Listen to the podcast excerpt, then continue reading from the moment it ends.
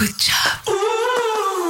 Good job, le podcast pour s'épanouir au travail. Le courage n'est pas l'absence de peur, mais la capacité de la vaincre. Nelson Mandela.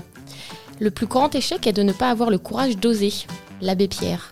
Le courage ne crie pas toujours, parfois il est la petite voix qui te chuchote à la fin de la journée J'essaierai encore demain. Emily Dickinson.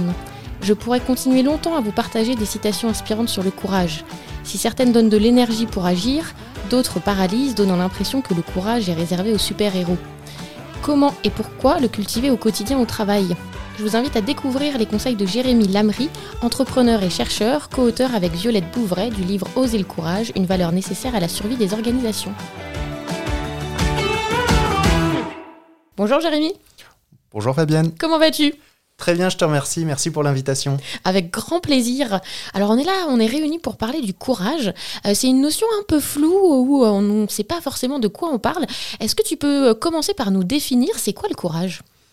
Alors le courage, en fait, quand on, en, quand on en parle dans la vie du quotidien, on a l'impression que c'est l'attribut des super-héros euh, et que le courage demande d'avoir un pouvoir particulier ou demande de faire un acte particulier. Et en fait, on se rend compte que le courage, euh, c'est quelque chose de beaucoup plus simple. C'est le fait de prendre une décision, de mener une action en connaissance des risques pour soi.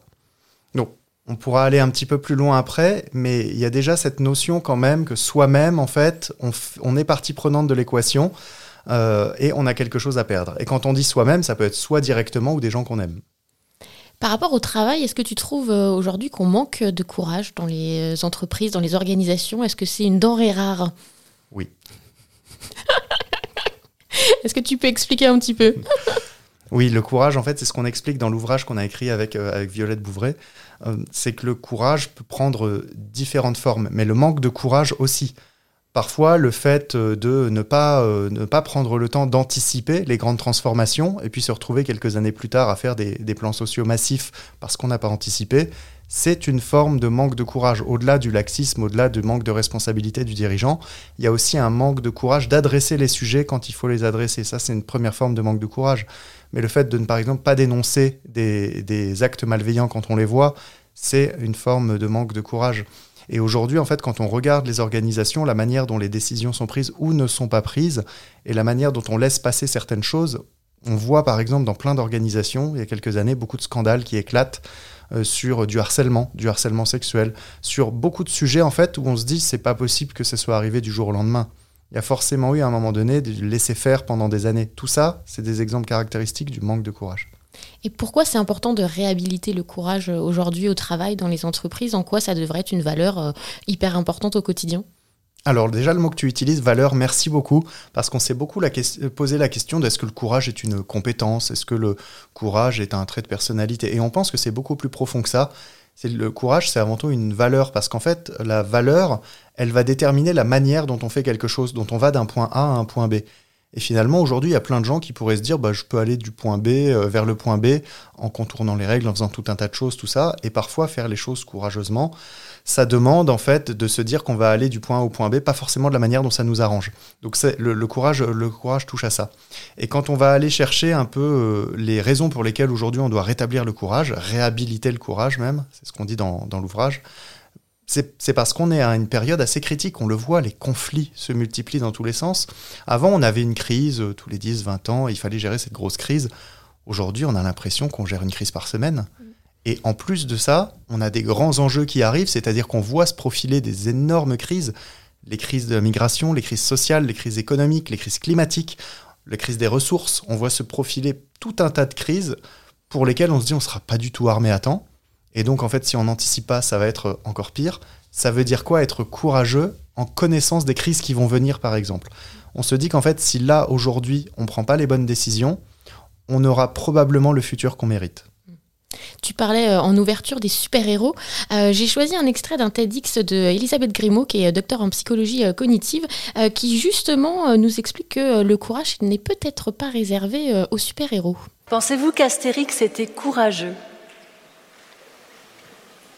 À votre avis, était-il plus courageux qu'un sportif qui tous les jours s'entraîne pour dépasser ses limites?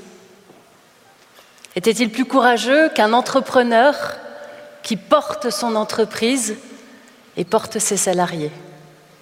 Était-il plus courageux que celui qui, organisant un grand événement, décide de réaliser son rêve?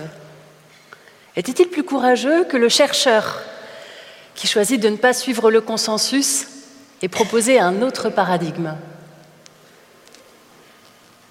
Des exemples comme celui-ci, comme ceux-ci, il y en a plein. Et il y a les vôtres.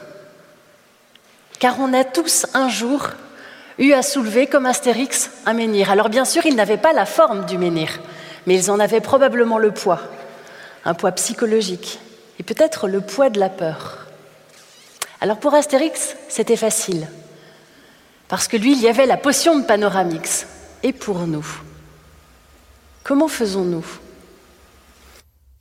Et oui, comment faisons-nous, nous? De quelles ressources on dispose pour être courageux? Alors déjà, j'aimerais revenir sur l'intervention d'Elisabeth parce que c'est intéressant. C'est quand on parle d'Astérix, en fait, Astérix avec la potion, il n'a pas besoin d'être courageux. Parce qu'Astérix avec la potion, il risque rien. Et donc finalement, quand on risque rien, il n'y a, pas, a pas vraiment d'acte courageux.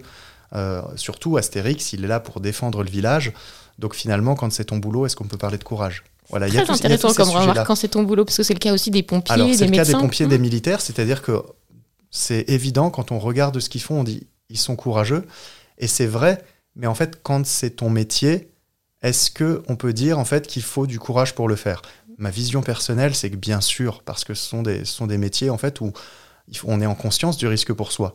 Donc il y a une forme de courage, mais ça va être un courage finalement pour lequel on a signé ce qui peut être différent de beaucoup de personnes qui se retrouvent dans une, dans une vie qu'ils n'ont pas forcément choisie, dans des événements qu'ils n'ont pas forcément choisis, et où là, finalement, les enjeux sont tels qu'ils n'ont pas été préparés pour les affronter. Donc c'est intéressant de regarder le courage de cette manière-là, parce que pour répondre à, pour, pour répondre à ta question, bah pour nous, finalement, le courage, ça va aussi être une manière de devoir euh, faire des choix, euh, affronter des événements pour lesquels on n'a pas été préparé. Et comment on fait justement euh, au quotidien? Est-ce qu'on peut cultiver le courage euh, tous euh, par des actes, par, en, s'entraînant un petit peu tous les jours? Oui, je pense qu'en fait, il y a du courage dans tout ce qu'on fait au quotidien. Je, donne des exemples tout bêtes, en allant jusqu'à des choses un, peu plus vertueuses et, nobles. Mais par exemple, se lever le matin en se disant Allez, je vais faire du sport. Donc, non, ça, commence, ça commence par là. Le courage de se créer des bonnes habitudes, le courage de se prendre en main. Mais après, c'est aussi le courage de dire la vérité, même quand on a peur de blesser ou quand on a peur de perdre, de, de, perdre un travail, quelque chose, tout ça, c'est le, en fait, c'est le courage d'être courageux. Mm. Et, ça, en fait, c'est des petites choses du quotidien parfois, et on a envie dans tout un tas de choses. Mais je pense qu'en termes de, de quotidien, ça commence par un peu des disciplines personnelles. C'est le début du courage. Quand on est capable de s'astreindre à une forme de discipline, on crée un système de valeurs qui nous rend courageux. Est-ce que c'est encore plus important pour les managers euh, On parle de courage managérial. Est-ce que euh, pour être un bon manager, il faut être courageux? Oui, sans aucun doute. Pourquoi? Parce que les enjeux du management sont de plus en plus compliqués. Dans les organisations qui sont en train de se transformer, on en demande de plus en plus aux managers. Il y a très peu d'entreprises qui sont capables d'accompagner les managers sur le fait qu'aujourd'hui, être manager, c'est différent de ce qu'on faisait avant. Et beaucoup de managers reçoivent le message que c'est plus qu'avant. Il faut faire de plus en plus de choses et on a l'impression qu'être manager aujourd'hui, il faut être un super-héros quasiment pour l'assumer. Et le rôle de manager a l'air de plus en plus ingrat, de moins en moins bien reconnu, que ce soit par la direction ou que ce soit par les personnes qu'on manage. On a toujours l'impression d'être dans le mauvais rôle si on n'est pas le bon copain. En fait, ça donne une capacité quasiment managériale nulle parce qu'on on est presque poussé à faire des mauvais choix managériaux pour pouvoir avoir l'air d'être un bon manager. Ce qui fait qu'à la fin de la journée, on n'est pas un bon manager. Quel serait ton message justement pour les, managers par rapport à, ce courage? C'est compliqué des fois quand le contexte hein, actuel n'est pas facile, qu'on a des mauvaises euh, annonces à faire. Comment, quels seraient tes, conseils? Les cadres. Je, pense que tout repose sur, les cadres et pas euh, les cadres au travail. Euh, non, là je parle de poser des cadres. Par exemple, au rugby, on connaît les lignes de touche, on connaît les règles, on sait qu'on ne doit pas faire d'en avant, on sait ce qu'on a le droit de faire et pas faire. Tout le reste, c'est autorisé. Et je pense en fait qu'un manager de nos jours, c'est aussi quelqu'un qui est capable très vite avec son équipe de poser les cadres, partant du principe que tout le reste est autorisé. Et donc en fait, il faut poser les bons cadres. Et les cadres ont bougé. Avant, le cadre, c'était arriver à l'heure. Aujourd'hui, ça a beaucoup moins de sens. Et si vous faites arriver des jeunes dans une entreprise, on leur dit euh, c'est 8 heures, pas 8 heures une, vous n'allez pas les voir très longtemps dans l'entreprise. Donc, euh, surtout si vous dites 8 heures. Mais il y, a beaucoup, il y a de plus en plus d'enjeux comme ça. Et en fait, les managers doivent apprendre à jouer avec le cadre. C'est-à-dire poser des cadres et poser le cadre qui permet de faire évoluer le cadre. On a une règle aussi au rugby, par exemple. C'est sur le, sur le match. Enfin, si on n'est pas content avec les règles, bah, c'est comme ça. Mais en revanche, il peut y avoir des espaces en dehors où avec la fédération, avec les arbitres, on va essayer de discuter de règles qui sont peut-être mal faites. Et en fait, ça aussi, c'est un cadre à poser. Quand est-ce qu'on peut discuter les règles? Quand est-ce qu'on doit les appliquer? On parle d'être courageux, mais euh, on parle aussi euh, d'actes euh, courageux. Et tu l'as déjà évoqué, la décision en est un, prendre les bonnes décisions. donc je voulais partager un extrait d'un roman qui s'appelle La décision de Karine Tuile. Et en fait, elle nous emmène dans le quotidien d'une juge d'instruction antiterroriste. Et c'est un court extrait, et tu me diras ce que tu en penses. On passe des heures avec les mises en examen. Pendant des années, des heures compliquées au cours desquelles on manipule une matière noire, dure. À la fin de mon instruction, je dois déterminer si j'ai suffisamment de charge pour que ces individus soient jugés par d'autres. C'est une torture mentale. Est-ce que je prends la bonne décision? Qu'est-ce qu'une bonne décision? Bonne pour qui? Le mise en examen? La société? Ma conscience? Alors, est-ce que prendre une bonne décision, c'est aussi euh, un acte courageux? Bonne pour qui? Je pense que mm. Karine Tuile pose vraiment la, bonne question. C'est-à-dire euh, un acte, un acte courageux, euh, il, euh, il, va servir certains intérêts, en desservir d'autres.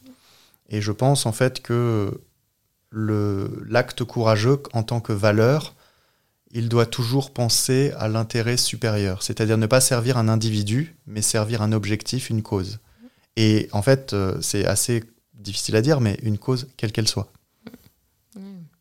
Au niveau d'une entreprise, euh, au niveau organisationnel, comment on peut euh, essayer d'impulser ça euh, au niveau des RH, au niveau de la direction, pour avoir bah, une entreprise aussi avec cet élan de, courage?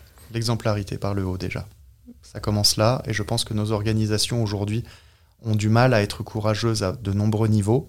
On exige du courage en bas de la pyramide, parce qu'on exige des gens qui remettent le même effort tous les jours, encore et encore, et quand on quand les gens mettent pas cet effort, on leur, on leur, montre, on leur montre la sortie, on leur fait les remontrances. Mais ça commence par l'exemplarité en haut. Et en haut, en fait, sur beaucoup de sujets, ça peut paraître parfois plus difficile d'être courageux, sur d'autres sujets plus faciles.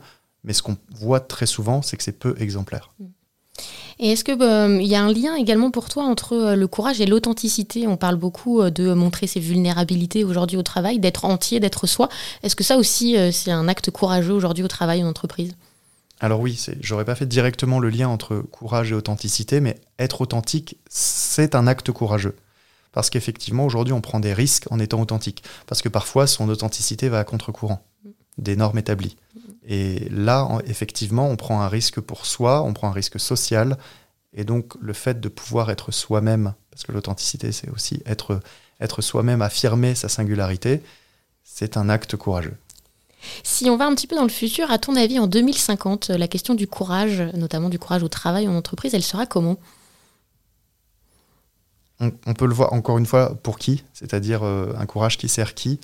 Du point de vue des individus, le courage en 2040, en 2050, ce sera peut-être de persévérer. Aujourd'hui, persévérer est un acte considéré comme un acte courageux. On, on regarde il y a encore 50 ans, persévérer c'était juste normal, c'est comme ça que le monde fonctionnait. Aujourd'hui, persévérer, c'est un acte courageux et qui est autant un acte courageux que de partir. Mais partir et abandonner, c'est pas la même chose. Et je pense en fait que dans le monde dans lequel on vient, euh, dans, lequel on arrive, pardon, on a un sujet autour de la résilience, de la résilience individuelle, de la résilience collective et de la résilience des organisations. Et je pense que l'acte courageux en 2050, ce sera celui qui permet la résilience, la résilience pour soi ou la résilience pour l'organisation. Alors la tradition de ce podcast, c'est que chaque invité pose une question euh, à l'invité suivant. Euh, donc tu vas entendre la question de Marielle Barbe qui était euh, venue nous parler des slashers. Et vous?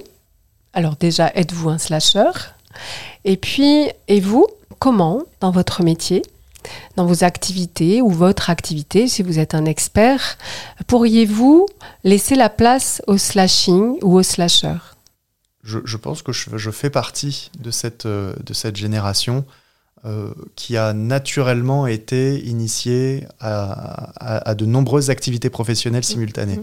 le, slashing. Et ça a commencé avec ma, ma vie d'entrepreneur, où en fait j'ai monté une boîte, puis à côté de ça j'intervenais, puis j'ai monté une autre boîte. Et je me suis rendu compte petit à petit que ce qui m'animait, c'était effectivement de pouvoir avoir une diversité, une grande diversité d'activités.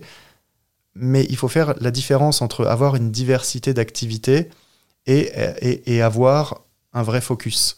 Et je pense en fait que quand on est un slasher qui a plein d'activités différentes, je pense pas en fait qu'on puisse être extrêmement focus. Donc par exemple là quand on a monté Tomorrow Theory, il y avait une vraie volonté de se dire ok j'adore l'innovation, ok j'adore les ressources humaines, j'adore la technologie. Enfin en tout cas j'adore euh, étudier ce que fait les, impacts de la technologie. J'aime bien m'intéresser à, l'humain, j'aime bien aussi transmettre. Comment en fait tout ça je peux le mettre dans le même concept? Et je pense que slasher aujourd'hui ça a peut-être un autre sens parce que c'est créer des activités complexes qui demandent de très nombreuses disciplines. Donc je vais, faire une différence entre la, multi, la pluridisciplinarité et le slashing. Aujourd'hui, le slashing tel qu'on l'envisageait encore il y a 10 ans, pour moi, c'est un défocus. Quelle serait ta question euh, sur ton sujet à toi, le courage, pour mon prochain invité? Comment rendre nos dirigeants courageux? Vous avez trois heures et on récupère la copie à la fin. Merci beaucoup, Jérémy. Merci, Fabienne. À bientôt. À bientôt. Good job. Good Job, le podcast pour s'épanouir au travail.